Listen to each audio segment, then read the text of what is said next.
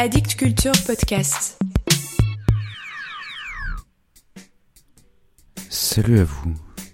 Si votre corps était semblable au mien, feriez-vous aussi un podcast intitulé Mort à la poésie? Mort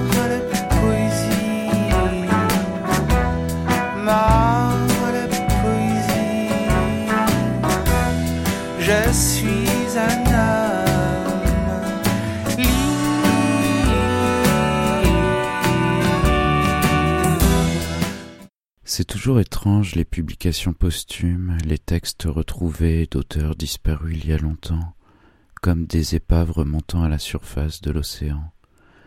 On croyait connaître le travail d'un romancier, d'un poète, avoir lu ses œuvres complètes, et soudain il nous donne encore une fois de ses nouvelles, comme s'il ne voulait pas vraiment partir, comme s'il n'avait pas encore tout dit. Cet automne, il y a eu des publications de ce type à toutes les sauces.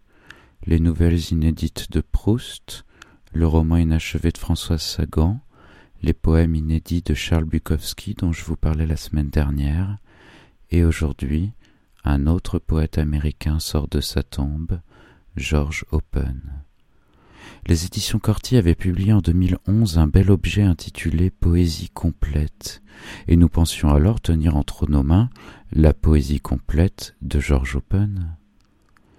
Et puis en fait, non. Viennent de paraître, toujours chez Corti, les poèmes retrouvés de George Open, toujours traduits par Yves Dimano. C'est qu'il y a des types qui n'en démordent pas. Il y a les archéologues, les physiciens, les biologistes, et il y a les chercheurs de littérature, ceux qui vont dénicher les manuscrits perdus, les publications dans des revues oubliées, les poèmes envoyés à des amis sur des cartes postales, ce genre de choses. Certaines de ces publications sont réservées à des aficionados, des universitaires qui veulent avoir la vision la plus complète d'une œuvre. Et d'autres s'adressent à toutes et tous, car leur publication ne fait que confirmer, agrémenter, augmenter la place qu'occupe un auteur dans le paysage littéraire. C'est le cas de cette nouvelle publication de poèmes inédits de George Open.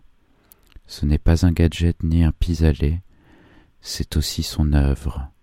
Point. Ce poète né en 1908 et mort en 1984 est considéré comme l'un des plus grands poètes américains du XXe siècle. Il appartenait au groupe des objectivistes auprès notamment de William Carlos Williams et Charles Reznikoff. La publication de ces inédits est un événement. C'est avec joie que je vous en lis un extrait. Écoutez. Si mon corps était semblable au tien, je serais seul. D'une main nonchalante, dénicher le creux entre l'épaule et le sein.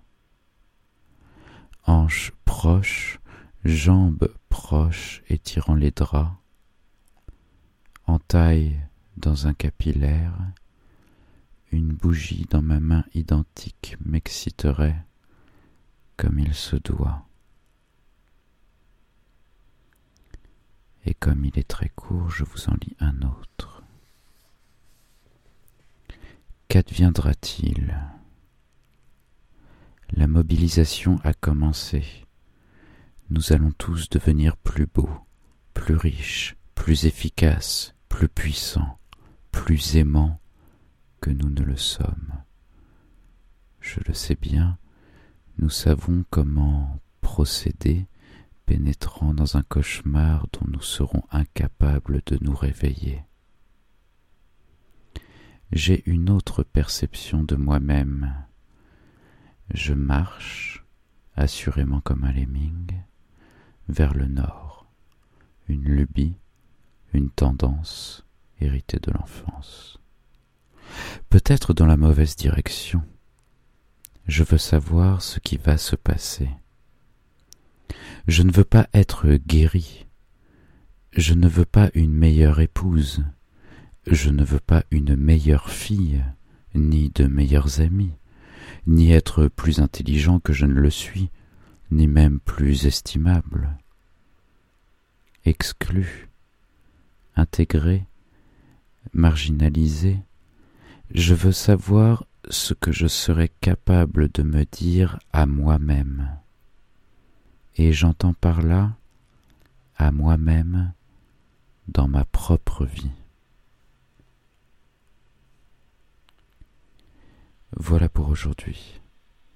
La mobilisation ne fait que commencer.